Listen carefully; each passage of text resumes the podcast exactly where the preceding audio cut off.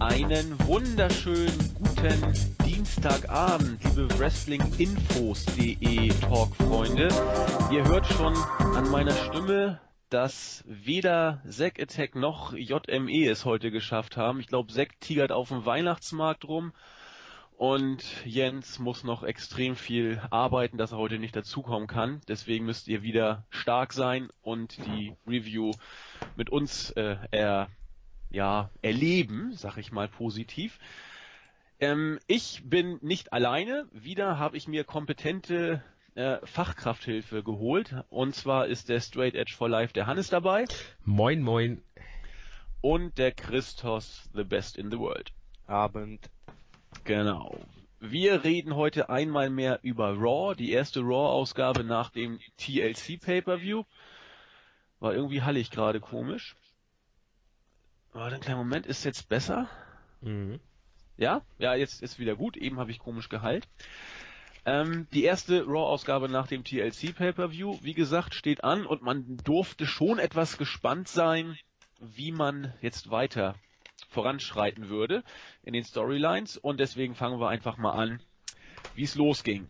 Die äh, Guest GM äh, Chose hat sich weitergezogen. Wie geplant war dieses Mal äh, Chris Jericho, der General Manager, als ja One-Hit-Wonder, so will ich es mal fast nennen. Und er begrüßte uns zu Raw is Jericho, wie er das macht, hat dann ein bisschen über Fandango rumgewitzelt in der Art und Weise, die ihm eigen ist. Und dann kam auch schon Paul Heyman zum Ring. Der hat sich dann zwar als Jericho Holic geoutet, aber äh, und auch ein bisschen rumgeschleimt, aber letzten Endes äh, haben die auch ein bisschen ja gekappelt, humoristisch oder wie auch immer. Auf jeden Fall düdelte das vor sich hin, bis dann endlich Paul Heyman auf den wahren Grund äh, seiner Anwesenheit zu sprechen kam, nämlich Seth Rollins. Der hätte eigentlich die Chance gehabt, bei TLC ein richtiger äh, Paul Heyman Guy werden zu können wenn er denn äh, gegen John Cena gewonnen hätte und ihn den Number One Contender Spot entsprechend entrissen hätte, aber das hat er nicht geschafft. Schade. Daraufhin hat Seth Rollins dann auch äh, sich am Ring blicken lassen und sich ein bisschen mit Paul Heyman angelegt. Der wurde dann etwas äh, zurückhaltender und großartiger Spruch. Ähm, er sei ja auch kein Fighter und auch nicht einmal ein Sports Entertainer und hat sich deswegen etwas äh, zurückgehalten. Rollins hat dann das Gespräch irgendwie auf Cena äh, gelenkt natürlich. Eigentlich hätte er das Match bei TLC locker gewinnen müssen. Und er, eigentlich war er ja auch der Sieger, weil ein Referee ihn ja auch schon eigentlich zum Sieger erklärt hätte. Sting war wieder blöd, weil ohne Sting wäre die Authority immer noch an der Macht, was sowieso für alle besser gewesen wäre. Und er hätte Cena auch gewonnen, wenn der blöde Roman Reigns nicht dazwischen gefunkt hätte. So, er fordert natürlich auch ein Rematch, das aber genauso natürlich nicht heute, denn TLC war ja anstrengend und äh, jetzt muss man sich erstmal ein bisschen ausruhen. Das lässt John Cena allerdings auch nicht kalt. Der kam dann auch heraus und hat dann erstmal promotechnisch, wie man John Cena kennt, Seth Rollins erstmal ganz elegant beerdigt und ihn als kleines Kind bezeichnet, das lieber äh, in der Sandkiste spielen sollte, wenn die wahren Männer reden und so weiter und so fort. Als Krönung des Ganzen hat John Cena gesagt, nee, Schwachsinn. Hat John Cena sich dafür ausgesprochen, dass Jericho das Rematch doch vielleicht schon heute ansetzen sollte und auch noch in einem Steel Cage, der zufälligerweise auch schon da über der Halle baumelte. Gesagt, getan. Das Match wurde angesetzt. Cena hat sich zurückgezogen und Rollins hat sich noch ein bisschen über Jericho aufgeregt, der ein noch erbärmlicher, ein erbärmlicherer äh, GM war, als es Daniel Bryan schon war. Überhaupt sei Jericho generell sehr eifersüchtig und so weiter und so fort. Jericho war da relativ entspannt und hat daraufhin gesagt, ja, pass mal auf, äh, wir machen heute auch noch einen Kampf. Also Paul Heyman gegen den GM Chris Jericho und die Fans dürften abstimmen, welche Stipulation es denn sein sollte. Extreme Rules, No Holds Barred oder Street Fight. Zack hat so schön im Text geschrieben, wer den Unterschied findet, darf ihn behalten. Ja, damit war auch die Eröffnungspromo zu Ende. 23 Minuten. Ja, ich bin fertig und übergebe das Wort an euch. ja, das allgemein mal eben kurz das, das Lob an den Sechster. Das ist, äh, hat aus einer mäßigen Raw-Ausgabe einen sehr schönen Bericht gemacht, der sehr unterhaltsam zu lesen war. Mal kurz beim Chef einschleimen. Ähm, nein, Quatsch. Also letztendlich 23 Minuten. Es geht so weiter wie bei der Authority. Man hat am Anfang eine Promo, beziehungsweise mehrere Promos, die sich ellenlang hinziehen, die im Thema, also heute ja auch noch ständig gewechselt sind. Es ging von Heyman versus Jericho zu Brock Lesnar, dann ging es zu Rollins, dann ging es zu Cena, dann ging es zu Cena gegen Lesnar, dann wieder zu äh, Cena gegen Rollins und irgendwann äh, war dann, wenn ich das richtig im Kopf habe, auch noch Roman Reigns ein Thema und es wirkte alles sehr, ja, sehr durcheinander. Und ja, Jericho, ich mag Jericho, aber das war leider Jericho Standard Promo Nummer 2, John Cena Standard Promo Nummer 1 und ja, es, es war deutlich zu lang. Mhm. Ja. Christos. Dazu kann ich eigentlich auch nichts mehr sagen. War halt Jericho Standard. Er hat seine Raw Jericho Catchphrases gemacht. Er hat sich über seine Gegner lustig gemacht. Besser als es Rocky und Cena machen auf jeden Fall. Aber ja, was Besonderes wurde ja jetzt auch nicht angekündigt, da er ja mit dem Match Heyman gegen Jericho ja eigentlich schon andeutete, dass Lesnar heute irgendwie in das Match involviert sein wird und Jericho angreifen wird. Mhm. Auch schön äh, der, der Käfig, der zufällig überm Ring hing. Ähm, so Glaubst du etwa nicht an Zufälle? Nein, also ich meine, das, das bedeutet ja letztendlich, dass die, dass die WWE zumindest vor der Raw-Ausgabe schon wusste, was sie machen wollte. Das ist ja schon mal ein Fortschritt. Ja. Und äh, ja, letztendlich mehr bleibt einem dazu eigentlich nicht zu sagen. Es ist eine normale, normaler Raw-Beginn im Prinzip der letzten sieben Monate oder so. Ja. Und ja, nur mit dem, unter, mit dem Unterschied, dass äh, seitdem die Authority weg ist, auch äh, man noch weniger irgendwie ein Konzept zu haben scheint. Ähm, es ist eben so, dass die, die Hauptstorylines nicht vorhanden sind oder sag ich mal, eher gewollt als gekonnt weitergeführt werden und immer die, die Guest-GMs äh, ja sich auch ein Stück selbst zelebrieren. Also bei Daniel Bryan war es so, dass er ein Stück weit natürlich auch im Fokus stand, auch Chris Jericho, ihr habt es auch schön gesagt, hat seine Standard-Promos da abgespult. Das ist für Jericho-Fans und für Bryan-Fans natürlich toll. Oder Santino Marella, der bei SmackDown da den Host gegeben hat. Das ist natürlich eine schöne Sache. Aber äh, inwiefern das äh, ein Konzept ist, um bis zum Royal Rumble durchzukommen, das lasse ich mal ausdrücklich offen. Also es wirkt auf jeden Fall noch schlimmer als bei der Authority, dass man sich von Woche zu Woche hangelt und irgendwie versucht, die ganze Chose am Köcheln zu halten, ohne wirklich einen Weg gefunden zu haben, den man einschreiten will oder von dem man überhaupt weiß, wo er hinführt. Also ich habe mal so schön beim Examen gelernt, äh, werde ich nie vergessen, den Spruch, seien Sie sich immer dessen im Klaren, wo sie hinwollen, denn der Captain, der den Hafen nicht kennt, für den ist kein Wind günstig. Und genau so buckt sich die WWE hier gerade durch die Gegend. Mal segeln sie nach oben, mal nach unten, mal nach links, mal nach rechts. Aber wo sie hinwollen, also der, ha der Hafen sozusagen, den sie ansteuern, ich glaube, das wissen sie selber nicht. Und ja. Was, auch, was ich mich auch frage bei den GMs, beispielsweise äh, ein Daniel Bryan, der verletzt ist, kann es ja nicht machen, aber ein Jericho, der ja so gesehen noch ein aktiver Wrestler ist und er weiß, dass Lesnar da ist, warum buckt er sich nicht in ein WWE-Titelmatch? Hm. Das ist eine interessante Frage, aber das äh, würde dann wieder bedeuten, dass man der WWE eine, ein gewisses Logikverständnis äh, zusprechen müsste. Das war jetzt in letzter Zeit nicht mehr unbedingt der Fall und das wirkt alles so ein bisschen verzweifelt, so nach dem Motto, oh shit, äh, wir haben jetzt bis zum Ende der Authority geplant mit Sting. Sting ist jetzt irgendwie wieder komplett weg. Der genießt seine Rente mit dem ganzen Geld, was er jetzt gekriegt hat. Äh, und jetzt scheint man so sich zu denken, äh, was, was machen wir jetzt eigentlich? Holen wir einfach mal so ein paar Leute zurück, wo wir denken, dass die beliebt sein könnten. Und Santino Marella hat sich auch nicht zum Host gemacht, sondern zum Horst bei der ganzen Aktion. Äh, also diese ganze Nummer mit den GMs, es ja, es, es ist nicht gerade toll und es nervt auch eigentlich nur. Ich habe halt, man am Anfang dachte man ja, dass mit dem, äh, dass der anonyme Raw GM jetzt erstmal wieder zurück ist und so ein Kram und dann war er plötzlich ohne irgendeine Erklärung nicht mehr da und der Cyber Monday war in dem Sinne ein Cyber Monday, dass man bestimmen durfte, welche Diva neben, ich glaube AJ oder so war es, kämpfen durfte. Mhm. Äh, es ist ich hätte es nicht für möglich gehalten. Es ist schlimmer geworden als bei der Authority und bei der Authority war es schon wirklich schlimm. Äh, aber bei der Authority gab es eine gewisse, ich sage nicht, dass es eine richtige, aber es gab eine gewisse Struktur, die das Ganze so ein bisschen am Leben gehalten hat und die ist jetzt nicht mehr vorhanden. Genau. Ja. Und in der nächsten Woche, in der nächsten Woche oder in den nächsten Wochen werden wir wohl auch das Gleiche sehen, da ja angeblich Edge und Christian nochmal Genau. kommen. Bei Edge gilt ja das Gleiche wie bei äh, wie bei Brian. Er ist nicht aktiv. Er wird wohl ein paar Catchphrases bringen, ein paar äh, ein paar Faces in irgendwelche äh, äh, irgendwelche Match, Matches stecken und bei Christian wohl das Gleiche, da er ja auch nicht mehr unbedingt aktiv ist. Also ich glaube, das wird jetzt mindestens bis zum Royal Rumble so weitergehen.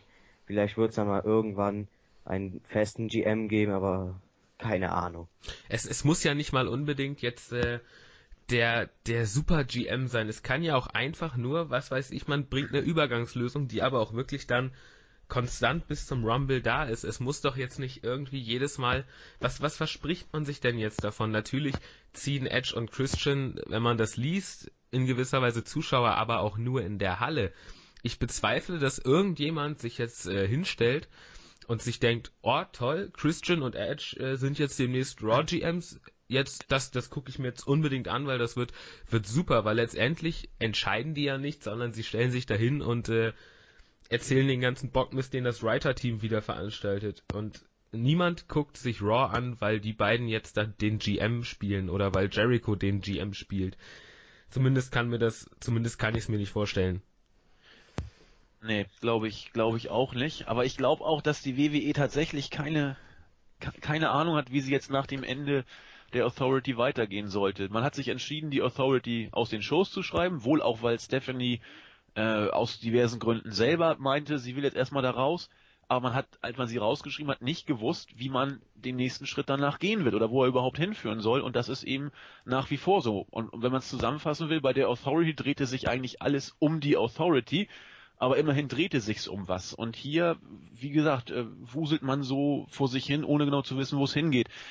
Ich glaube, in diesem Sinne sind wir auch mit dem äh, Opening-Segment ziemlich durch. Äh, es hat uns nicht wirklich überzeugt und der rote Faden ist nach wie vor nicht zu erkennen. Und ja, weiter ging's dann mit dem ersten Match. Wir haben ein Tag-Team-Match gehabt. Big Show und Luke Har- Luke Harper gewannen gegen Dolph Ziggler und Eric Rowan nach dem äh, Knockout-Punch von Big Show an Rowan, als Harper und Ziggler gerade draußen auf dem Kommentatorentisch sich rumgewuselt hatten. Und ja, Ziggler lag dann da auch schon ziemlich angenockt am Boden. Ja, was soll man sagen? Big Show wird weiter aufgebaut, wofür auch immer, wohl, so wie es ja irgendwie angedeutet wurde bei der Raw-Ausgabe, vielleicht tatsächlich gegen Roman Reigns. Schauen wir mal.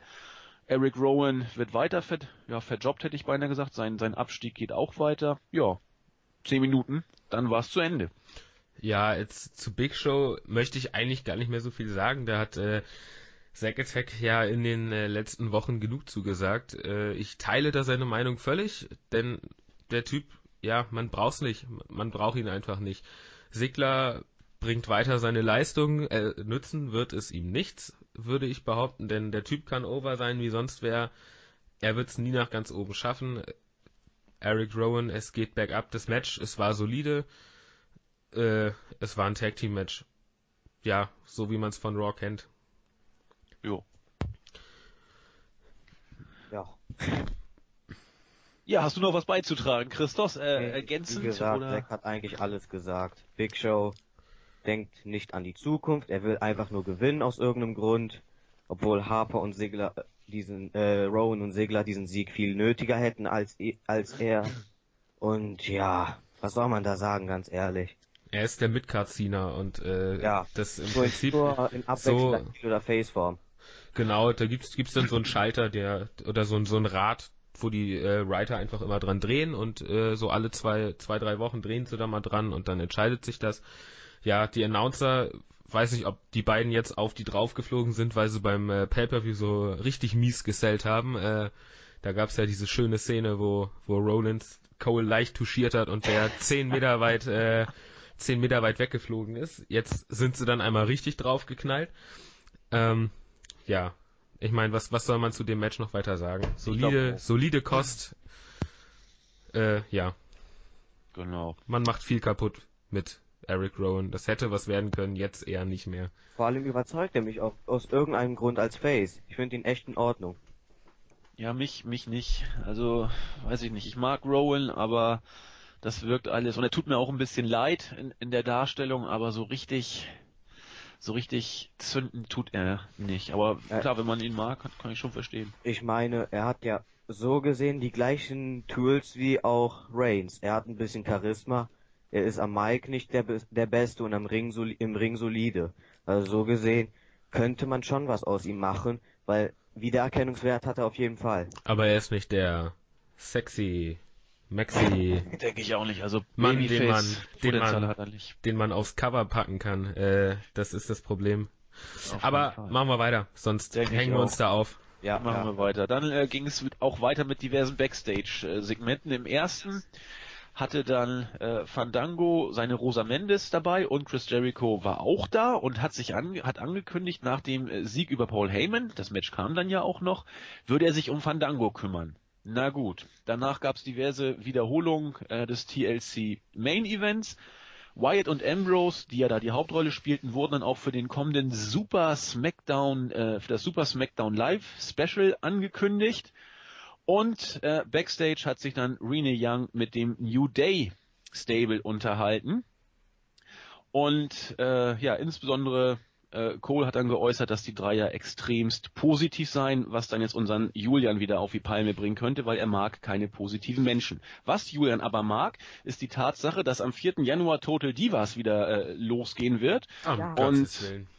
Um Gottes Willen, genau. Ja, und das war's äh, mit den Backstage-Segmenten. Habt ihr dazu irgendwas zu sagen? Nein, Total Gut. Divas ist geil. Ruhe. Ja, dann ist man sich hier nicht ganz einig. Ich habe Total Divas nie gesehen, werde es auch, glaube ich, nicht machen. Zwei Aber Folgen geguckt, Folge es war vorbei. Okay. Also ich, ich glaube, wir müssen es hier auch nicht weiter ausführen. Nein. Wenn Ja, es nur denn noch- wieder Nur kommt. noch eine ganz kurze Anmerkung zu Jericho. Scheiß auf den WWE-Titel. Ich will lieber gegen Fandango kämpfen. Da hängst du dich jetzt dran auf, ne? Ja,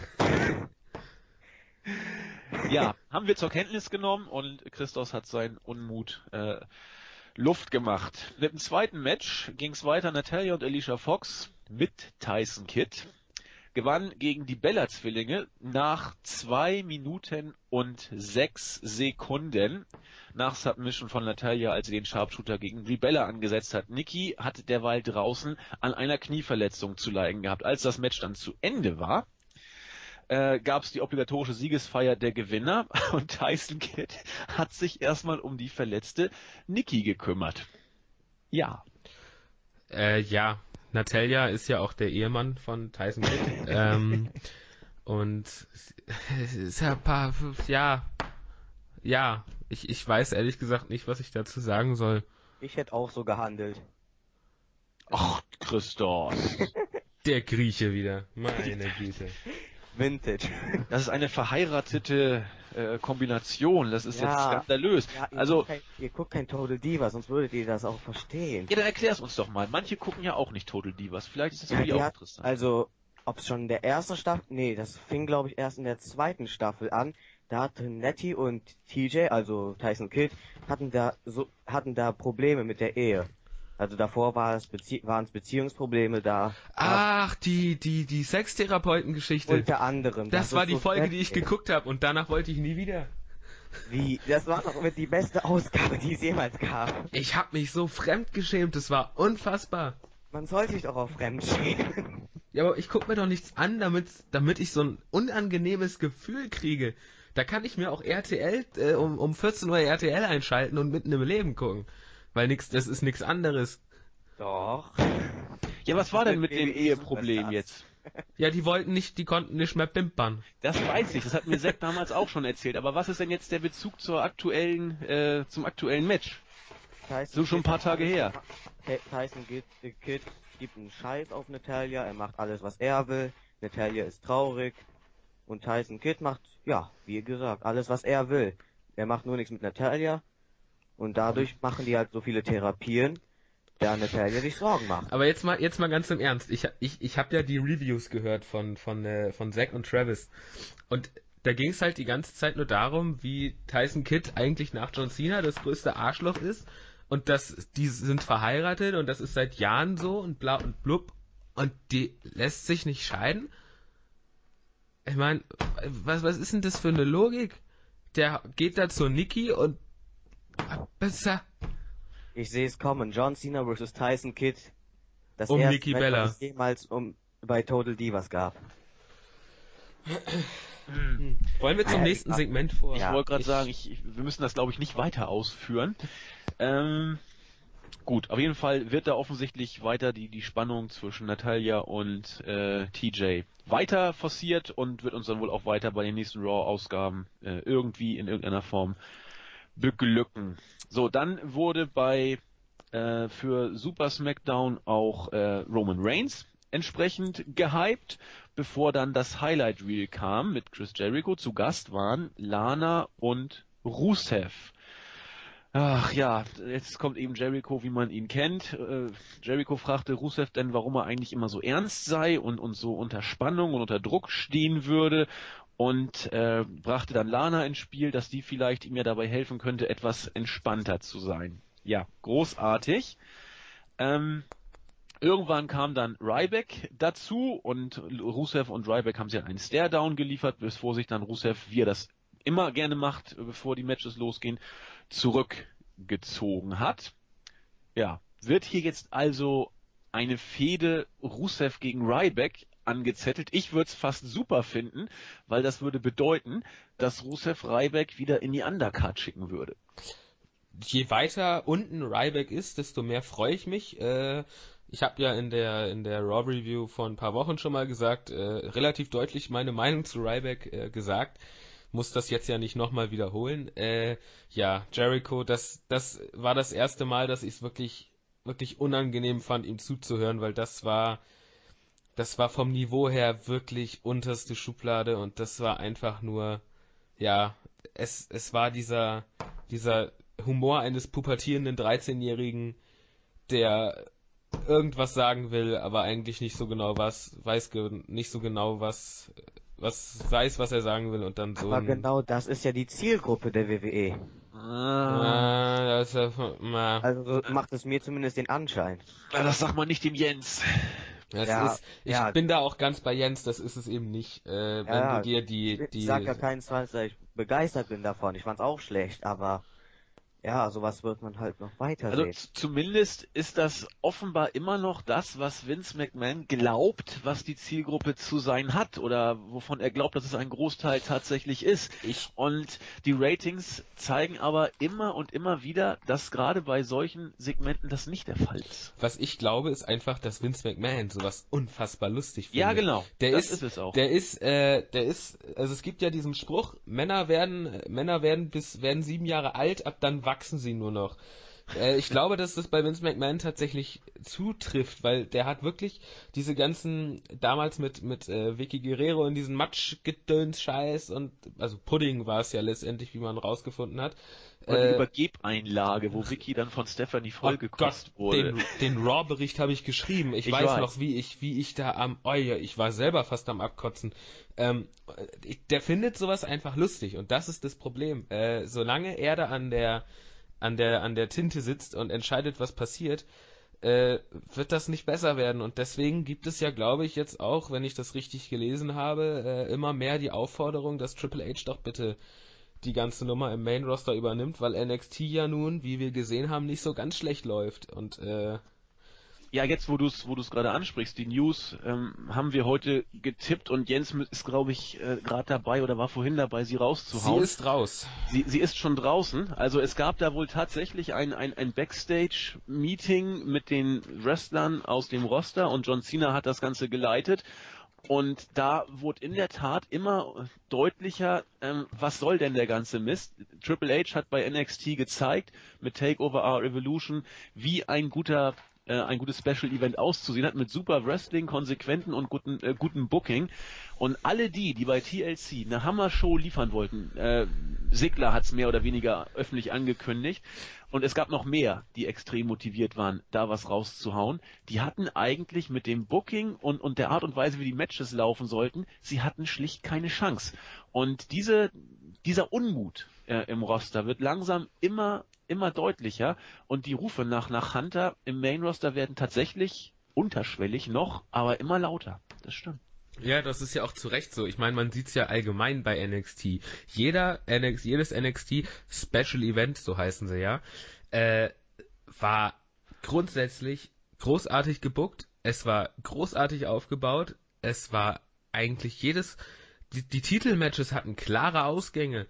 Das, das, ja. das sieht man in der WWE so, also in, im Main Roster so dermaßen selten. Da ist irgendwas passiert, immer irgendeine overbookte Kotzkacke, die, beziehungsweise, gut, Titelmatches, wann sieht man in der WWE in letzter Zeit Titelmatches? Es gibt ja im Prinzip keine mehr. Der eine sitzt zu Hause auf dem Sofa und die anderen sind im Prinzip nichts wert und werden nur spazieren getragen. Aber äh, letztendlich NXT ist, ist äh, momentan unfassbar unterhaltsam, während die WWE, während das Main Roster untergeht. Und das ist natürlich den Leuten im Main Roster ein riesiger Dorn im Auge, weil was sagt das denn über das Main Roster aus, wenn die, und das ist es ja für die Casual Fans, die jungen Typen von NXT äh, bessere Shows abliefern als die erfahrenen Haudegen aus dem Main Roster.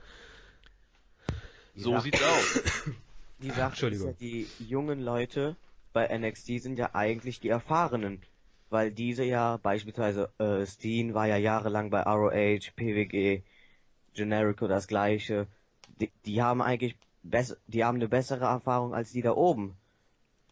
Deswegen ja, liefern die ist, auch besser ab. Das ist ja auch teilweise, die, die, ich würde gar nicht, ich glaube nicht, dass es unbedingt am, äh, an den Wrestlern im Main Roster an sich liegt weil das Sigler und Co. teilweise wirklich großartige Matches auf die Beine stellen können und auch ein Randy Orton ein großartiges Match auf die Beine stellen kann, wenn man sie denn lässt.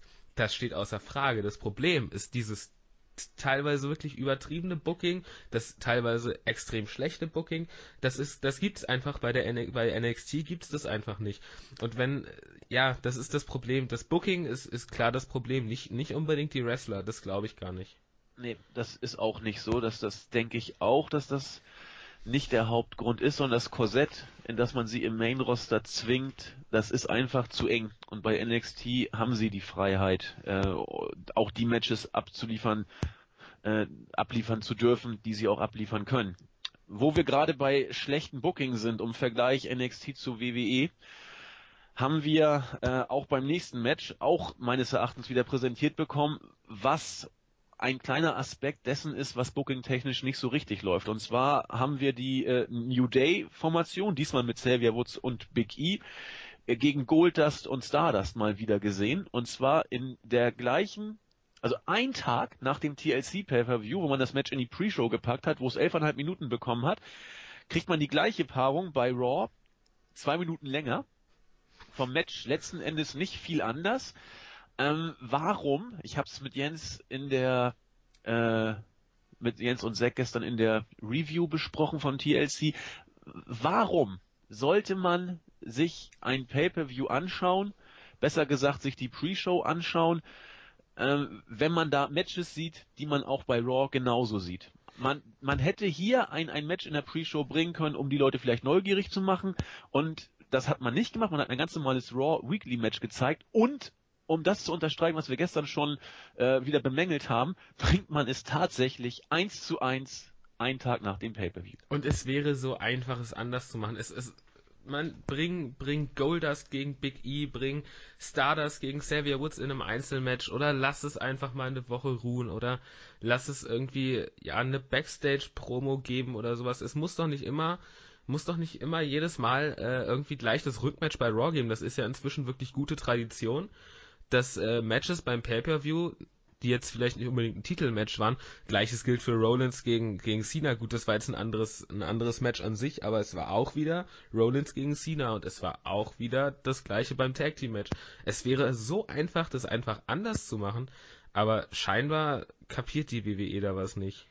Ja, jedes Pay-Per-View-Match eigentlich gab es auch schon bei einem Pay-Per-View oder auch in einer, äh, ja, jedes äh, oder in einer Weekly. Xavier äh, New Day gegen Stardust Goldust gab's, Usos gegen äh, Misto und Miss gab's. Jedes Match ist nicht mehr außergewöhnlich, außer halt jetzt wieder, wenn Lesnar da ist. Oder man macht halt ganz neue Paarungen, aber meistens sind das dann Schrottpaarungen, so muss man sagen. Ja, meinst du, dass es mit Lesnar jetzt was Neues geben wird? Ich meine, er wird gegen ja, Cena fäden, also. Aber Lesnar ist was anderes, sage ich mal, weil der auch nicht viel mehr Matches bestreitet. Ja, das, das, das nervt halt mich ehrlich gesagt. Man also. holt sich die Pay-per-Views ja für Lesnar. Ja, Zumindest für den Start. Ich wollte gerade sagen, ich kaufe mir jetzt nicht wegen Brock Lesnar ein Pay-per-View, also das Gut, dann musstet ihr mal die Zahlen der UFC sehen bei Lesnar. Bei, äh, bei der UFC war das noch eine andere Nummer. Da waren viele Leute einfach auch gespannt, was er bringt in der UFC. Ja, ja, aber und äh, da umgekehrt könnte es ja auch genauso gut sein.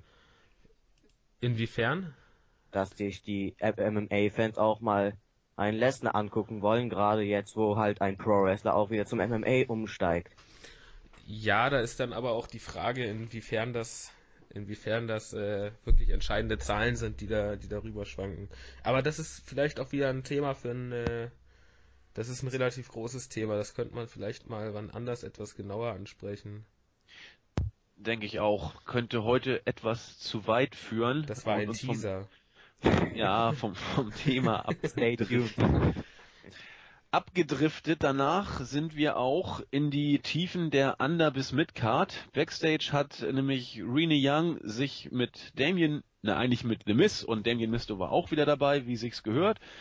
Äh, The Miz hat ein bisschen die, die Fehde mit Jimmy Uso gehypt, ehe man dann quasi neben angeschaltet hat, wo Adam Rose mit, de, mit den Rosebuds wieder eine, eine Tanzparty oder Kaffeekränzchen gegeben hat. Die Stimmung war gut. Bis Kane kam, chronisch schlecht gelaunt und äh, hat dann auch noch ein Match zwischen Kane und äh, Adam Rose angekündigt. Die Party war danach quasi vorbei. Dieses Match fand auch kurz danach statt. Kane hat Adam Rose nach einem Chokeslam und anderthalb Minuten platt gemacht. Das Bunny hat auch noch ein Tombstone eingesammelt und damit war auch dieses Segment und dieses Match vorbei. Ich habe mich gefragt, was das soll. Äh, wollte man die Zeit irgendwie voll machen oder will man eine Fehde gegen Adam Rose und Kane andeuten? Eher nicht, weil dazu wurde Adam Rose elegant vernichtet. Ich, ich habe keine Ahnung, was das soll. Ich, äh, ja, ich, ich möchte dazu gar nicht viel sagen, außer what the fuck, warum? Was, was hatte das jetzt bitte für einen Sinn? Ich meine, man, man beschwert sich, man hat sich, man hat sich lange Zeit beschwert, äh, dass Adam Rose nicht, nicht overkommt. Äh, wundert man sich da ernsthaft noch drüber? Also, wenn ich mir das jetzt so angucke, 1,27, Chokeslam, wahrscheinlich zwei, drei Schläge vorher und Tombstone für das Bunny. Äh, ja, leck mich am Arsch, was ne Scheiße. Ja, der größte Mist war wohl, dass Jimmy Jacobs ein Rosebud war, also einer, der eigentlich einen Adam Rose verjobben sollte, ist einer seiner Leute gewesen. Also ist mir so aufgefallen. Ich sah da auf einmal so ein Jimmy Jacobs im Bild. Ja, ich meine ja, genau. auch Tyler Hendricks oder ja, Scarlett die war, die war auch dabei. Ja, ja, ja, ja. Ja, hab ich richtig hast gesehen. du richtig gesehen. Hast du richtig gesehen. Das ist völlig korrekt. Gut, äh, ich denke auch viel mehr muss man dazu nicht sagen. Äh, völlig unnötiges Segment, dessen Sinn uns nicht äh, sich erschließt. Äh, was geht, was passierte dann? Ja, dann äh, wurde langsam auch äh, das Match zwischen Heyman und Jericho gehypt. Man hat dann Heyman gesehen, wie sie auf sein Match vorbereitet hat. Danach, hier muss ich wieder äh, unser guten Julian loben. Danach wird äh, Werbung für Main Event gemacht. Blöd nur, dass man dabei ausgerechnet Rowan vs. Kane ankündigt, um das zu hypen. Da hat man vielleicht wieder einige Zuschauer verprellt. Ja, und dann waren wir auch schon äh, in der unmittelbaren vor und Paul Heyman. Paul Heyman wirkte zunächst ein bisschen äh, irritiert, wollte sich dann mit der großen Summe von 200 Euro freikaufen, die er wohl Jericho seit 20 Jahren wohl schulde. Über die Zinsen wurde kein Wort verloren. Wie es denn aber auch nachher fast schon, ja, logisch oder konsequent war, hat dann Heyman gesagt, ob er denn der GM Chris Jericho wirklich bereit sei, gegen Brock Lesnar anzutreten. Und äh, dann kam er auch. Brock Lesnar kam in die Halle. Riesen Stimmung. Äh, ja, äh, äh, irgendwie hat Jericho dann einen Codebreaker angesetzt, der irgendwie gar keine Wirkung gezeigt hat. Also ich glaube in der Tat, das war auch so gewollt, dass ja. äh, dass der wirklich verpuffen sollte sozusagen. Ich glaube nicht, dass Lesnar gegangen und nichts weiter. Genau, also Lesnar hat ihn glaube ich nicht schlecht gesellt. Es sollte genau so rüberkommen. Ja, ja. F5, Ende der Banane. Das war's.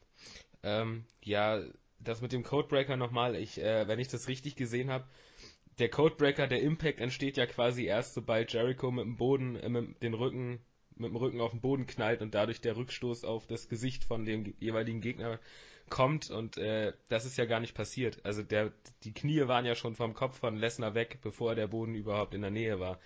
Von daher, äh, No Cell war quasi gar nicht, gar nicht das Thema.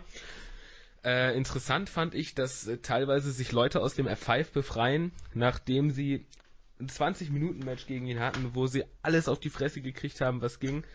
Und dann setzt er den äh, gegen einen frischen Chris Jericho an und er schafft es nicht, sich frei zu strampeln. Äh, ja, gut, das ist wieder Logik. Man stört sich wahrscheinlich nicht so sehr dran, wenn man gar nicht so drauf achtet. Aber äh, ja, es, es, es war das, was man letztlich erwarten konnte.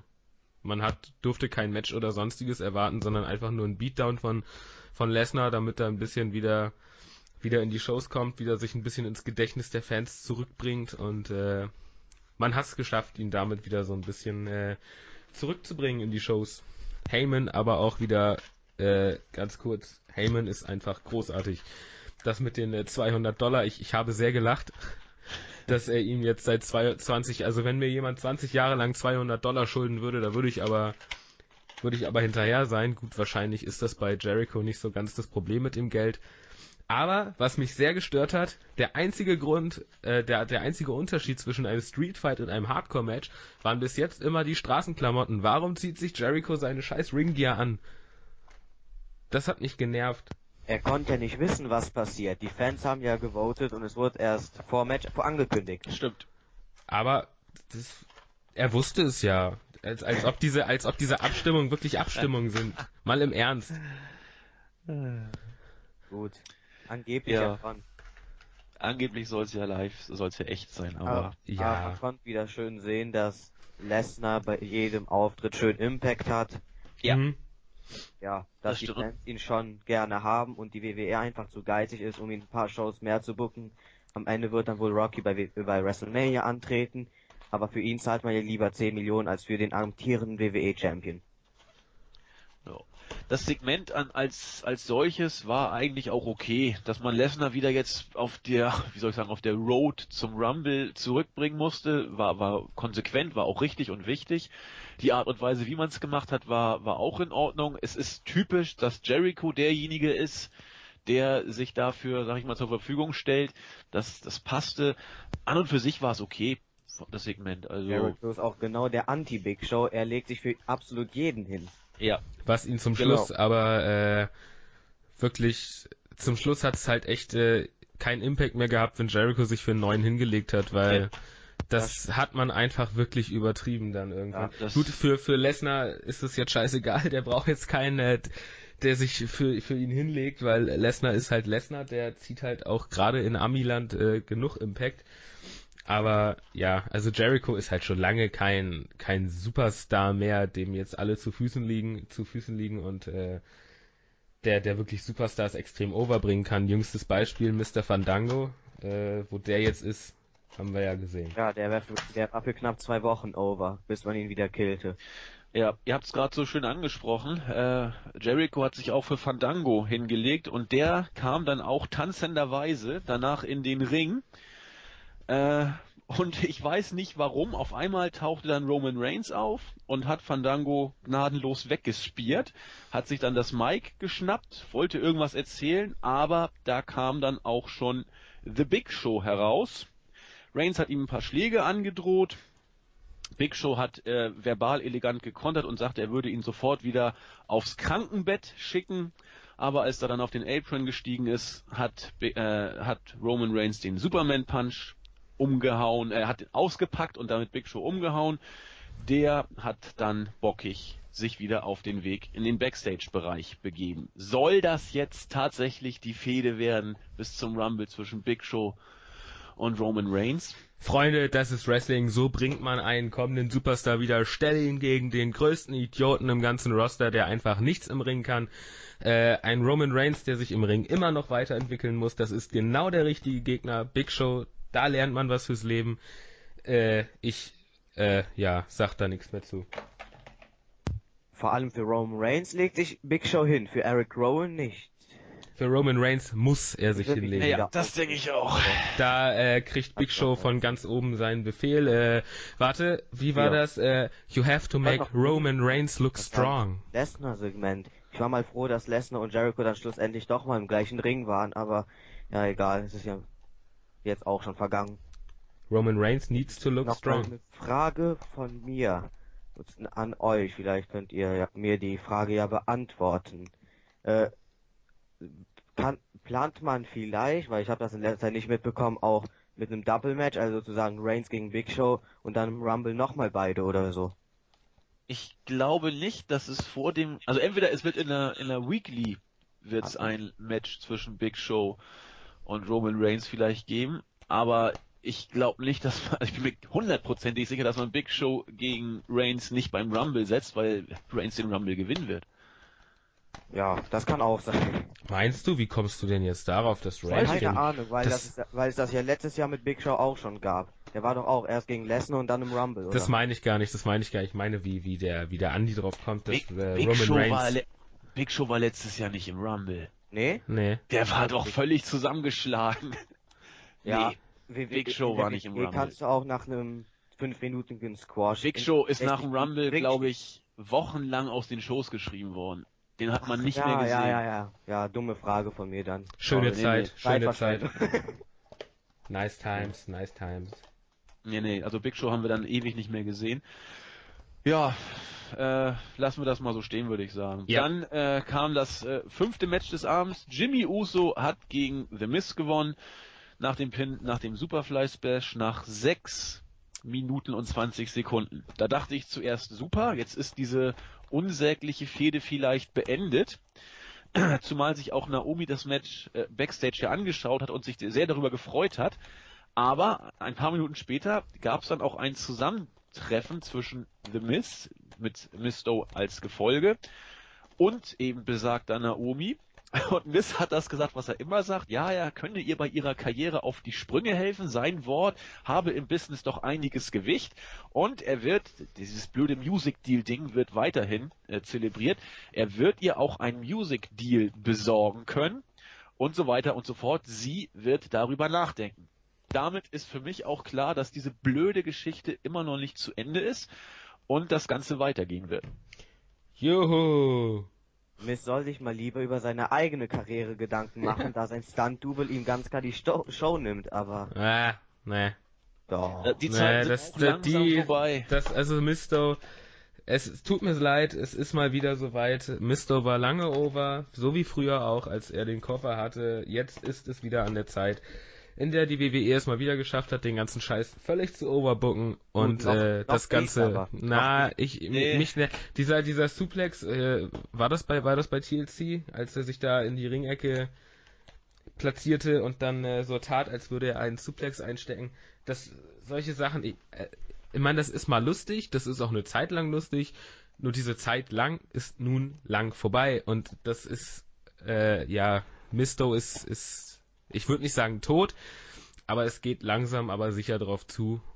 Ich frage mich, was das bald werden soll, weil wenn die Fehde vorbei ist, muss ja wieder was kommen für Miss und Miss. Ach ja, die sind Tag Team Champions. Die beiden Stimmt. werden werden ja, dann werden wird es splitten. irgendwann mal einen Split geben und dann gibt's eine kurze Fehde. Bei WrestleMania wird sie dann wohl das Finale geben. Dann verschwinden beide in der Ja. Versenkung. Naja, wenn Ja. sie es denn bei WrestleMania Total vergessen, dass überhaupt gerade Tag Team Champions sind. schaffen sollten.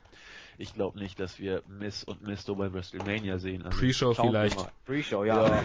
vielleicht, aber mehr wird's auch nicht sein. Und dann sehe ich, sogar ein ordentliches Match mal. Eins, was aufgebaut wurde. naja, Ja. Problem ist, dass es für die beiden nicht viel bringen wird, weil beide dann wieder verschwinden werden. exakt. Ja gut, Misto- Miss wird einen Film haben und Misto wird wieder ein Jobber. Er wird noch tiefer abstürzen als The Mist. Das ist leider so, aber das wird sich nicht verhindern lassen und es ist eigentlich auch, ja, wir wissen es ja, dass es so kommen wird. Es war vorprogrammiert von Anfang an. Ja. Weil ewig kannst du sowas nicht ziehen. Kommen wir zum Finale der dieswöchigen Raw-Ausgabe. Backstage äh, hat man dann eben Seth Rollins mit seinen beiden Stooges im Interview mit Renee Young gehabt. Er hat, hat er sehr schön gesagt, ohne die Authority wird das hier alles langsam immer lächerlicher. Wer will dem guten Mann da äh, widersprechen? Der Käfig kam und dann ging's los. Steel Cage Match. Seth Rollins musste gegen John Cena antreten. 23 Minuten haben wir gehabt. Und Seth Rollins hat das gemacht, was mannhafte Heels immer machen. Er versucht, so schnell es geht, aus dem Käfig zu fliehen. Eigentlich für mich absolut konsequent, wenn ich in so einem Steel Cage Match bin und ich wüsste, man kann das gewinnen, wenn man aus dem Käfig flieht. Das erste, was ich machen würde, wäre sofort versuchen, da rauszukommen. Das hat auch Seth Rollins gemacht, hat ihm aber in, bei keinem seiner Fluchtversuche irgendwie ist ihm das geglückt. Dann gab es ihm ein, äh, ja, ich sag mal, ansehnliches äh, Steel Cage Match, wo es äh, in der Tat auch Let's Go Chance für für Rollins gab, woraufhin er Cena auch ansprach und meinte, na, hast mitgekriegt? Ich krieg hier tolle Pops. Ja, was was gibt's? Also dann diverse Sachen. Cena wollte flüchten, aber äh, das hat nicht geklappt, weil Mercury ihm die äh, Käfigtür ins Gesicht geballert hat. Mir voll kam, Publikum hat es nicht wirklich interessiert, die Reaktionen waren durchaus überschaubar. STF gab's gegen Rollins, aus dem ist Rollins rausgekommen. Dann irgendwann hat Nobley den Koffer noch in den Ring geworfen. Äh, Fluchtversuch wieder irgendwann von Rollins. Cena hinterher, hält ihn fest, stellt sich aufs oberste Seil mit Rollins und zeigt ein super Attitude Adjustment vom obersten Seil. Und so weiter und so fort. Beide waren ziemlich platt. Dann kam noch einmal Brock Lesnar mit Paul Heyman. Lesnars Musik ertönte und die Stimmung war wieder großartig, muss, muss ich sagen. Also die, die, die Reaktionen vom Publikum waren wieder stark. Er kam in den Ring, hat drei German Suplexes gegen John Cena gezeigt. Ich meine, das Publikum hat auch jedes Mal angefangen mitzuzählen, weil man war ja schon, es war ja schon bekannt, wenn äh, Lesnar einen German Suplex ansetzt, wird es bei einem nicht bleiben. Es wurde fleißig mitgezählt, bei drei war Schluss. Dann gab es noch den F5, Handshake zwischen Paul Heyman und Seth Rollins, was immer uns das sagen soll. Curbstone gegen Cena und Seth Rollins humpelte aus dem Ring, hat gewonnen und die Raw-Ausgabe war vorbei. Ja, was uns das sagen soll, ist ja eigentlich im Prinzip relativ offensichtlich. Äh, Rollins braucht wieder einen Partner. Äh, es wurde ja am Anfang auch schon angedeutet, dass da eventuell was entstehen könnte in einem bestimmten Fall. Und das ist ja jetzt äh, mit dem Sieg gegen Cena eventuell eingetreten.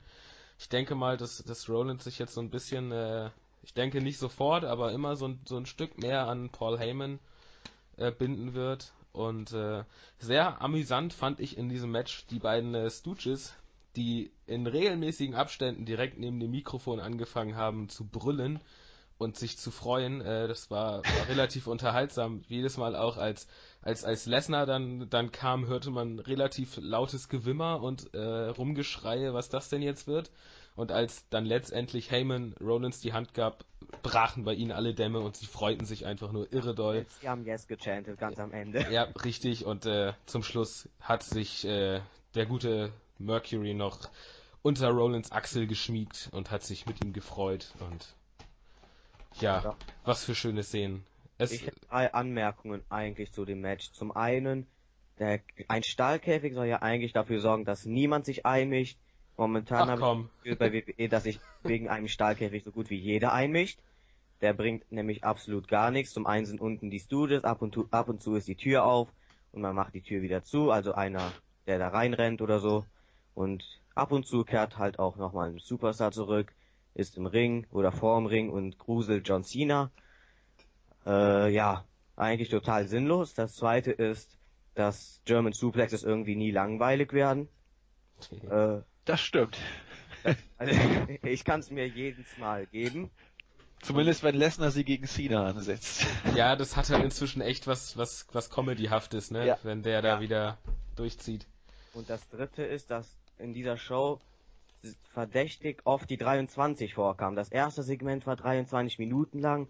Der nächste Illuminaten sind am Werk. Ja, ich wäre auch nervös geworden, wenn wir 23 Germans gesehen hätten, aber so lasse ich es nochmal als, als Zufall. B, C. Äh, Auge. Wir haben euch im Auge. B, C. Was könnte das bedeuten? Benoit Chris. Mhm. Man, man, weiß es nicht genau. Illuminati confirmed. Aber ganz kurz nochmal zu den Stooges. Also ich bin auch der Auffassung, dass die ihre Rolle wirklich nicht schlecht spielen. Das sind auch äh, gar keine schlechten Worker. Also auch äh, im Ring haben die ja auch ein bisschen was drauf.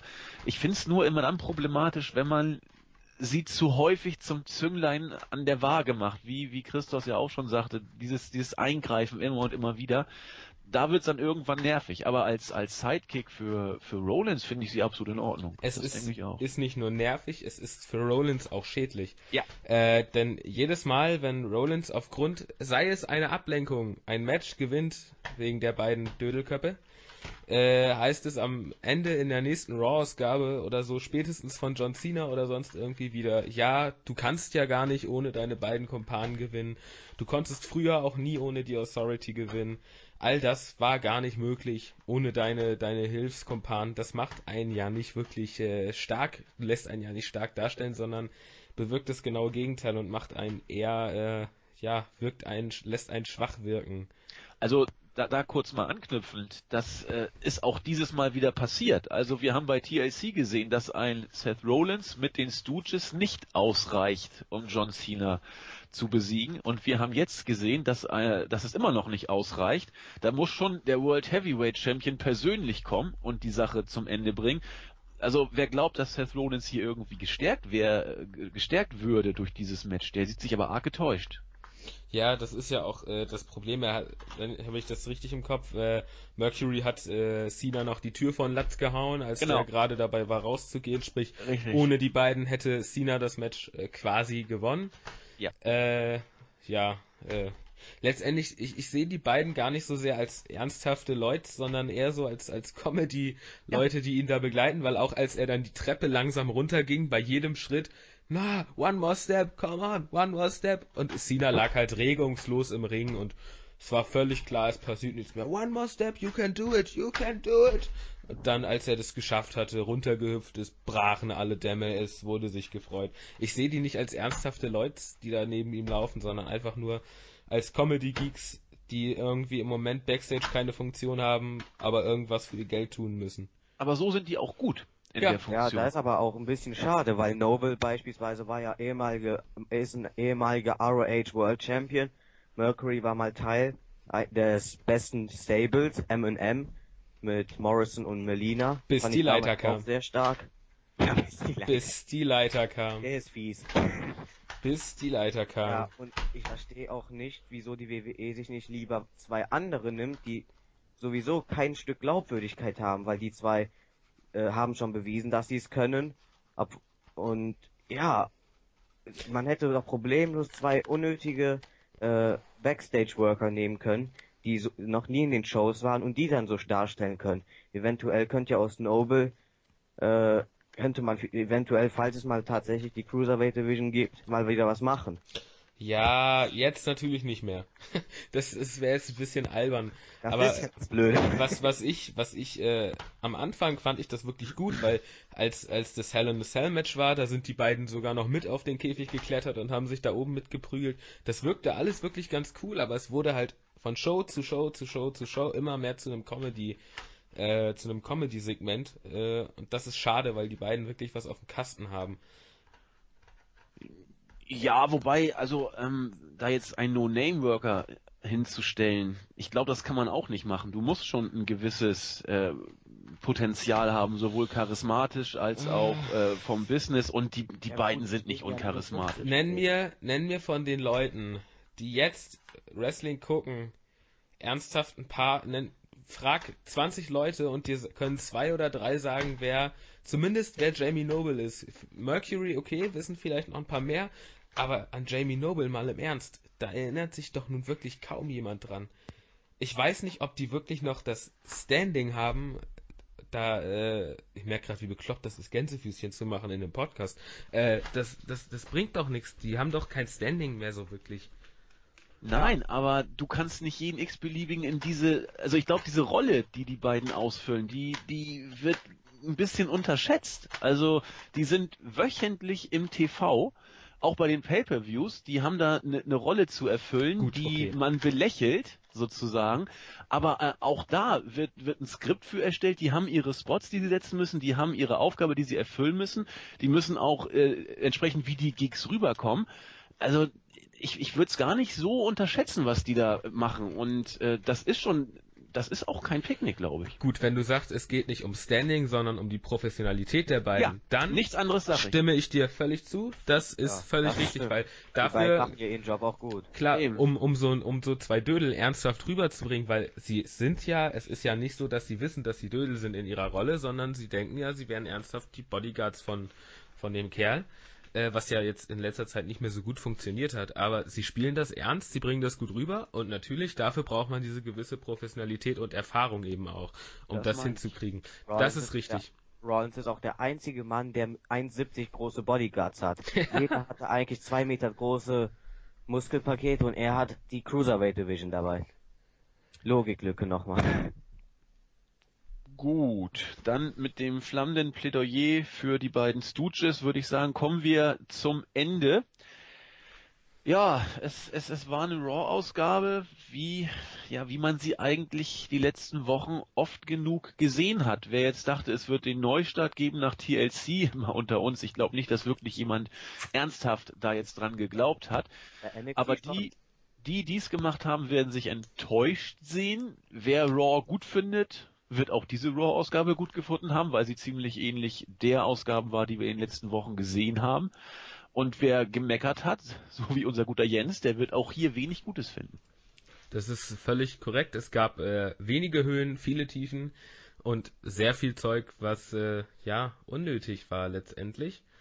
Aber ja, es die, die Segmente, die gut waren, die waren auch wirklich gut. Paul Heyman ist halt einfach ja, Paul Heyman ist Paul Heyman. Ich kann übrigens jedem die Blu-ray empfehlen, die äh, jetzt ja rausgekommen ist vor einiger Zeit. Äh, My Name is Paul Heyman. Die äh, ist auf jeden Fall zu empfehlen. Das ist großartig. Äh, das ist feinste Unterhaltung verteilt auf ein paar Stunden. Und äh, Paul Heyman ist Paul Heyman. Wenn der in der Show ist, wertet das das ganze Ding auf jeden Fall mächtig auf. Ja, aber um ehrlich zu sein, Lesnar und Heyman waren auch das einzige ordentliche an dieser Show.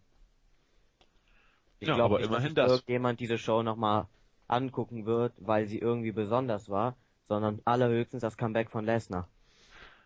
Ja, so ein halbes Comeback, ne? Also ist ja. ja er war ja offiziell war er ja gar nicht weg. Ähm, ja, aber immerhin der Champion ist wieder in den Shows und ansonsten ja, war es. Ehrlich zu sein, fehlt er mir nicht, weil bei ihm immer das Big Time Feeling aufkommt, wenn er wenn er mal auftritt und das finde ich halt viel besser, als wenn er jede Woche da ist so ist der Champion mal tatsächlich was Besonderes. Ja, ja es, es, muss, es muss nicht, ja. es muss nicht, es muss nicht jede Woche sein. Es muss aber auch nicht alle halbe Jahr, jedes halbe Jahr mal sein, weil letztendlich man muss auch immer noch bedenken, dass Seth Rollins immer noch diesen scheiß Koffer mit sich rumträgt. Der, ja, was, was soll der denn bitte machen? Zusammen ist, wird er ihn wohl auch nie einlösen. Doch, ja, wenn, spätestens äh, nach WrestleMania und da wird er den Cash-In gegen Reigns meines Erachtens relativ sicher nicht erfolgreich ja, über die Bühne bringen. Damit Reigns endgültig als das Face. Ja, das denke ich auch. Und er wird nicht so kurz nach WrestleMania den Koffer schon wieder verlieren. Kann ich mir einfach nicht vorstellen. Den also Titel. wird, wird, äh, Oder man könnte es ja mal ganz interessant machen und genau die eine Ausgabe vor Money in the Bank machen, da es ja die allerletzte Chance wäre für ihn.